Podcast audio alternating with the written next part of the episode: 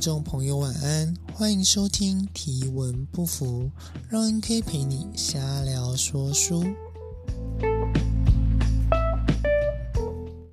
好，今天台风天，外面可能会有一点雨声，希望各位不要介意。我最近啊在重看，也不能说重看啊，就是看我的英雄学院的动画版，然后。我因为漫画我很久以前就有在跟了，然后一直也有追到最新的进度，然后因为听说动画版的制作还不错，就想说看一下，那也是标了蛮多的，就是就就看个没完。我觉得其实真的是在有一些体悟或是想法之后，看动漫作品真的会蛮不一样的。像我看过很多，也也不能说很多，就是。我我看了，我的确是看了不少漫画啦，看了不少动漫。我觉得其中啊，比较最应该是最让我印象深刻，没有之一，就是《B Stars》。它只实在是藏太多梗跟元素了，就里面会有满满的讽刺，不是不是讽刺，暗讽或是暗喻，就好像是在抑制某些事情。那我今天我其实本来没有打算要好好讲这部作品，我就我的这个印象来粗略的介绍好了。像 b stars 啊，我每次都跟 B 应该是应该就 Star B Start B Beat Star，反正它就是结合野兽跟猩猩的两个英文单词合在一起。我觉得这其实就是在暗讽男性，就是它其实是一个。我觉得很积极的性别议题的作品，就我其实没有看过任何的解说或者访谈啊，纯粹是我看这部作品的感受。就我觉得它实在是暗示性别问题太多了。像这个部这部作品啊，就是一个动物拟人化的世界，就基本上每个每每一种动物或是嗯。反正反正每种动物它都会变成这个人的感觉哦，狼，就比如说简单的很好想象的狼人啊、兔人啊，还有这个鸡人或是熊人，反正就是各式各样的动物的拟人化，而就是他们身上的特征也保证一眼就看得出来，它是在暗指哪些，不不是暗指，它是它是哪种动物，它也没有在 cos，它就是那只动物本身。哦，而这部作品呢，是的主角是一只想很多的大灰狼，哦，大灰狼。然后我觉得他和蛮多，好像现在的作品都喜欢这样哦，就是少年漫都会选三个主角，就两个男主角，一个女主角。哦，所以这部作品里面分别是男主的大灰狼，呃呃，红鹿，对，应该是红鹿吧，反正鹿跟兔子。我每次跟朋友开玩笑说我在介绍这部，哎，我跟你说有部作品很好看啊啊！他大概在讲什么呢？哦，就是一个有一只大野狼喜欢上一只小白兔，可是小白兔一开始喜欢红鹿，可是红鹿本来跟小白兔在一起，后来这只鹿发现他喜欢的其实是大野狼。哎，反正就是一个很复杂的三角三角关系。那像这部片的核心，就是它整个一直在讨论的议题，就是肉食动物跟草食动物的的争执。像它在那个社会里面，就说，因为肉食动物它占据着身体的优势，而它也会有一直会有这个想要吃肉的冲动。哦，所以其实整个社会或者法律都是很积极的在保障草食动物的啊，只要肉食动物图谋不轨，就会被千夫所指，然后被贴上标签啊，万劫不复。所以在这个在整个整个社会的氛围，其实对肉食动物是没那么友善的。可是这仍然改变不了他们占他们这个有着身体上面的优势的事实，而他们也的确是捕食者。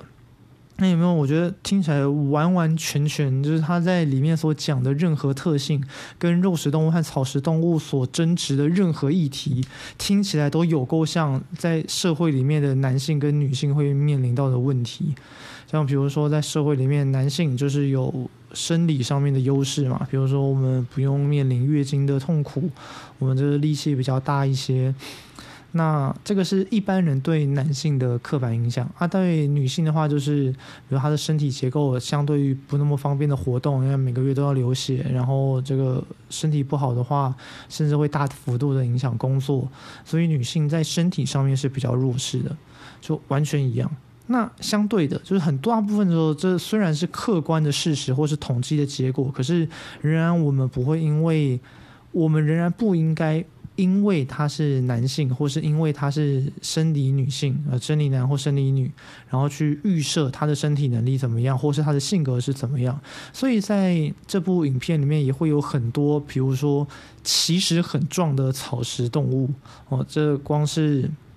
这个，比如说男主角呃，野狼的师傅是一头熊猫，哦，他完全不吃肉，然后就这个锻炼的非常的强大，甚至是这个当代的最强的 B Star 野兽之星，呃，野兽之星在里面的概念很像是一个，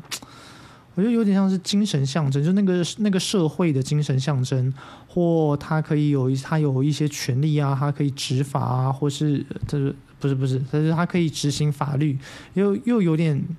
总之，他有很高的地位，社会地位就是了。他有很高的社会地位，有很高的这个权利。那同时，他也有很强的身手，那基本上没人打得赢他。是一只马，我后来好像就变男主角了，你就变那头大野狼。而这个其实也是在意味想要，我觉得这也就意味着，就是你如果想要当这个。我们不用先入为主的，就会觉得社会上最强的就一定是男性或女性，是肉食动物或草食动物。而你只要有具备足够的能力，比如说草食动物或女性一样，可以在就是成为上位者，获得靠着自己的实力来获得权力。反正在这部片里面，他的男主角是一头大野狼哦。这个大野狼就很明显，它具备着身体的优势，即便跟其他的肉食动物比起来，它的它也算是强壮。可是他爱上了一只小白兔哦，小白兔就是那个草食动物嘛。但是在按这个回到这个社会哦，它虽然有，我虽然一直把肉食动物跟草食动物，我我把它解释成暗指现代社会的男性跟女性，可里面的动物也是有性别的，比如说有公狼有母狼，有这个雄老虎也有母老虎，那反正他就爱上了我，所以我觉得，我觉得他其实硬要细分哦，其实也可以分成。在男性里面比较偏男性化的跟女性化的，在女性里面比较偏男性化的跟女性化的，就是那同时，因为你看四四六六有有好多种组合，因为我们对性别的印象，我们我比如说我我们就假定我们就在讲一般的性别刻板印象好了，哦，比如说我它里面分肉食动物跟草食动物嘛。那肉食动物里面也也有公的，也有母的啊。那也有比较像公的，就是个性显然就是雄性中的雄性的雄性。还有这个，它虽然是性性别为这个男是雄性，但是它的个性就比较女性化。然后反正四四六这样子排起来，乍看这样应该是有八种组合吧。我数学不太好，大概是这个样子。但是我觉得同时意味着，虽然会有一个明确的分类，像。在里面的说的肉食动物跟草食动物是你天生的，是你无论如何都不能去改变的。可是除此之外，你其实大家没什么不一样哦。比如说，即便你是不能改变，呃，反正他就他他在他在里面还有一个议题，就是肉食动物一直一直要面临着想吃肉的冲动，所以他们就很容易不小心伤害到草食动物，就有有够像在暗指就是男性的性欲。他们就会一直很想要发泄嘛，然后或然后这个也有可能因为自己的力气比较大，或是干嘛的，不小心误伤到别人，误伤到特别是女性。所以我觉得在那部片里面，真的是整部以肉食动物和草食动物的问题，不管是政治面、经济面，还是心理面，或是社交，反正这整个性别呃性别议题的社会问题，我觉得来。几乎是南瓜跟在暗指现代社会所面临的性别问题，我觉得蛮超有趣，就是它是非常明确的对立，而它又就会有很多暗讽。那总之，他身为男主角的，然后是一头大灰狼，叫雷葛西。男主角他这个虽然是身为一只优势，然后他的你看他的。种族是肉食动物，而且它的这个种族能力也很强哦。狼，然后这个在就算在肉食动物里面也算是比较优势的那一种。像就是长按，像他的室友都是一些很可爱的狗狗。然后这个像他最好的妈吉是一头黄金猎犬，就是显然不会有他厉害，就是在身体能力上面。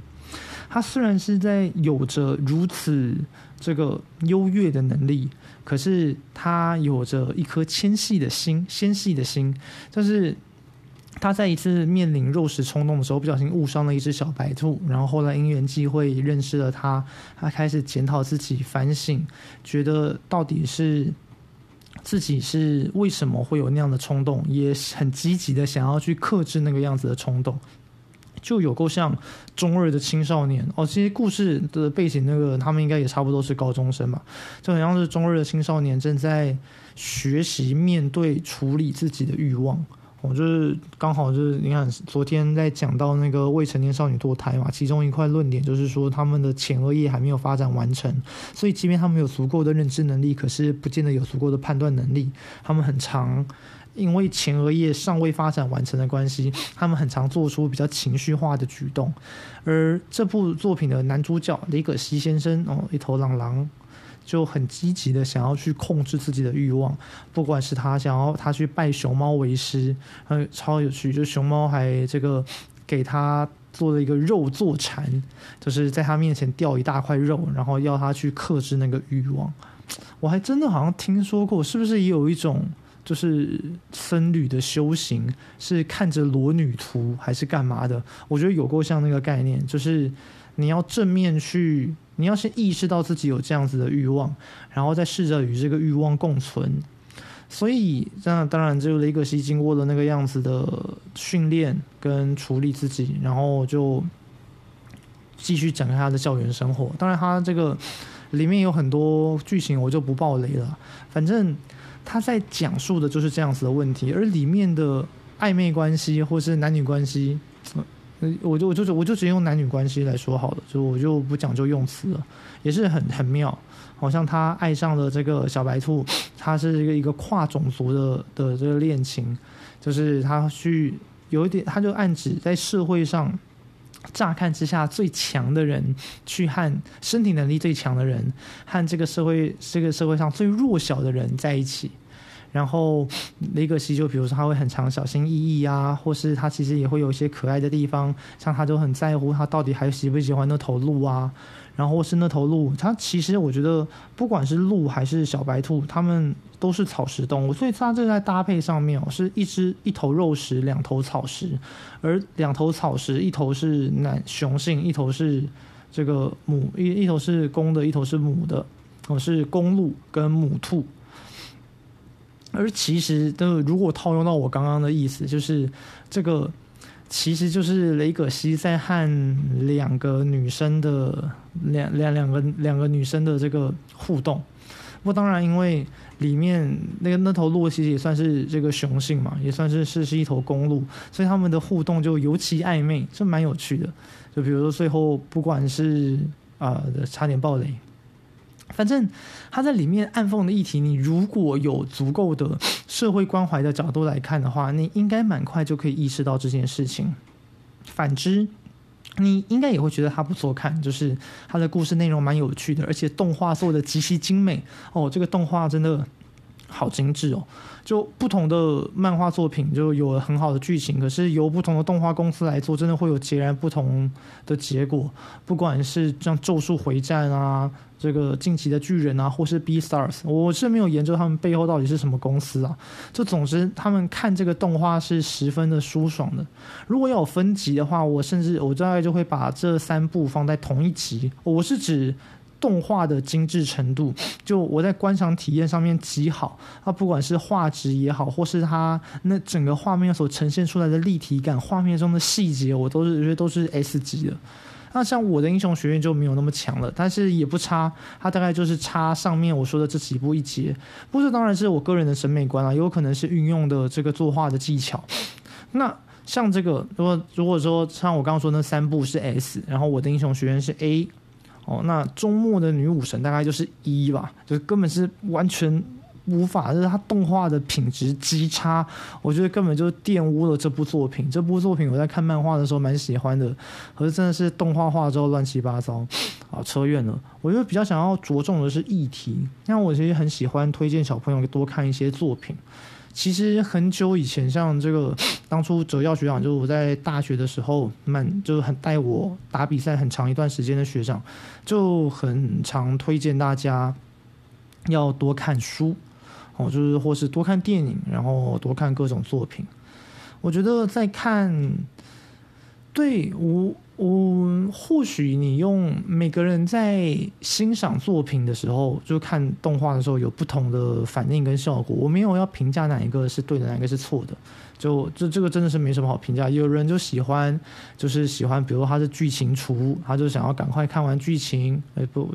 一时之间不确定剧情厨是不是这个意思。反正他就会想要赶快知道后面发生什么事情，所以细节他看得不太清楚。那也有的人呢，他是喜欢仔细的欣赏，然后他每一个这个它每一个分镜，然后漫画画每一个分镜，每一个这个动作的编排，然后去欣赏这些细节。像我就看过有人在解说《咒术回战》的动画为什么那么厉害，他甚至说到连那个子弹的那个中间的纹路，在射出的子弹的纹路都画出来了哦，就惊艳于这样子的细节。诶，有人就喜欢去研究这些，或者去找彩蛋啊、找梗啊，就每个人都会有自己喜欢、自己去欣赏他的方式。当然，也有人会说，会觉得说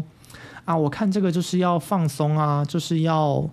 就是要这个享受啊，我可能不喜欢动脑什么的，但我觉得其实蛮可，如果是这样子的话，有一点可惜啦。就是你不管你是像我上述说的怎么样，我觉得都无所谓。就是你有属于你自己的方式来欣赏它。可如果只是看的话，那就真的是太可惜了。像我觉得，呃，现在太多优秀的作品，或是这些作品之所以会优秀，就是它一定有一些要向我们传达的东西。呃，就算就算是最基本的少年漫，呃，你的这个有不管是友情啊，这个爱情啊，或是毅力啊，他他这什么的，我觉得都是都是很值得就大家去稍微思考一下的。你如果用这样子的角度来看作品的话，你会觉得，我觉得会觉，我觉得在呃观影体验上面会好很多，就是你可以获得的更多。你就会这这不，这真的好难说，因为我觉得思考很有趣，可是有的人可能不觉得思考很有趣。就是你去想想看，它可能意味着什么，或是它和你的生活有什么连结。我就像我昨天，我觉得我真的是过去从来都没有意识到，诶，我看我的英雄学院已经是第二次了，就是我的漫画一次，动画一次嘛。可是很。我真的是看，呃，我我先看了漫画，我就觉得，嗯，爆豪为什么会这个样子？就是他为什么感觉那么讨人厌呢？或他到底那即便即便他前面有一些这个说法，可是我都不懂这有什么好气的？对，我就是爆豪一直对这个 Deku 的，呃，虽然中文翻译是笨九，就是这个主角的英文的英雄名，我就说 Deku。那鲍豪一直对 Deku 很很愤怒，就是他就很很气他的感觉，就不知道为什么就一直生气，一直生气，一直生气。可能鲍豪就是这么一个角色。而我真的是直到听完这个未成年的未成年堕胎法定代理需不需要法定代理人同意的这些比赛之后，我才能够理解为什么 Deku 会那么的生气。而且其实我早就看过阿德勒啦，我也一时间也没有联想到。而就当我把这一切串起来的时候，哇，真的像这个，哎，那个突然忘记那 YouTuber 叫什么名字，就是解他就是专门解 puzzle 的，真的是想通了，真的一个鸡皮疙瘩会起来。哇，怎么那么有趣？就你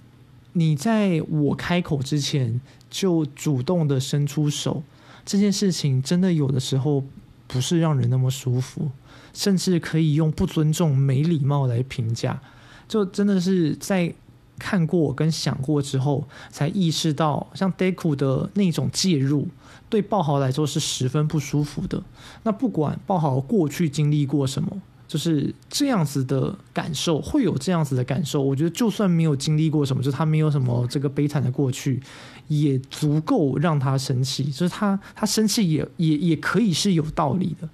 哦，就是在像在影片里面一直会暗示说他的自尊心很强啊，或是干嘛的，或他有一点扭曲啊。可其实，在你能够理解这一层关系，或是想到。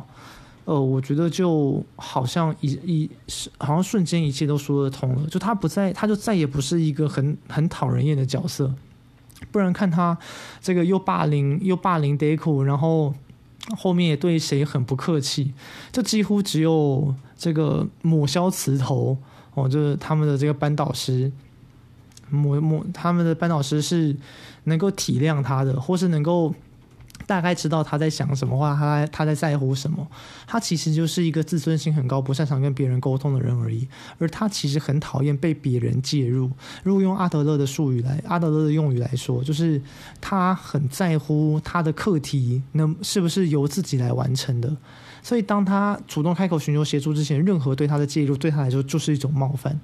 怎样想这个？这个其实就是这这这大概也不会是我我的英雄学院的核心吧？就毕竟大部分的时候，大家还是会聚焦在主角身上，去看这个主角是如何一步一步的变得坚强，或是有一些人物他在心境上面的转变，被复仇蒙蔽了双眼，或是放不下过去，最后决定和过去道别，然后重新出发，就这些都是看点。可是就很少人能够真的哦，搞不好只有我啦，就搞不好。只有我，就至少我以前在看漫画的时候，我是完全没有想到，我完全没有想通，到底为什么爆豪爆豪到底有什么好气的？就那个时候就用他大概就是一个机掰人吧，来作为这个来来来盖棺定论，那其实就蛮可惜的。所以我觉得，当你用各种，应该是你就放下一切，你就当然这说说看看动画、看看作品的时候要放松嘛。可是就是你就放松放空，不只是你的心情，也放下你原本的价值观，去思考为什么他会有这样子的反应。我觉得这是一件很有趣的事情。这这当然也有人是会，比如有人会喜欢猜剧情嘛，这是他的思考，这也无所谓。而至少我就我就去琢磨这些角色背后的，不管是暗示也好，明示也好，所传达给我的意念哦，我觉得真的是十分的有趣。所以这个是分享给大家，我在就是最近看看这个作品又有一次的心得。对，我其实之前就之前我在看就这种《B Stars》的第一漫画很早就完结了，现在动画是最近第二季才在 Netflix 上面上映。不过好像巴哈姆特的动画风已经上映很久了，就这最这这阵子才看完，就又又有一次全新的体悟。就你真的用不同的角度来看作品。或是多一点质疑，会去思考，问自己能不能够解释为什么这个角色会有这个反应。哦，用这样子的方式来去看作品的话，它真的是有趣很多。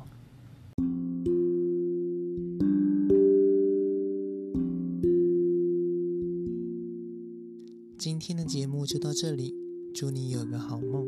晚安。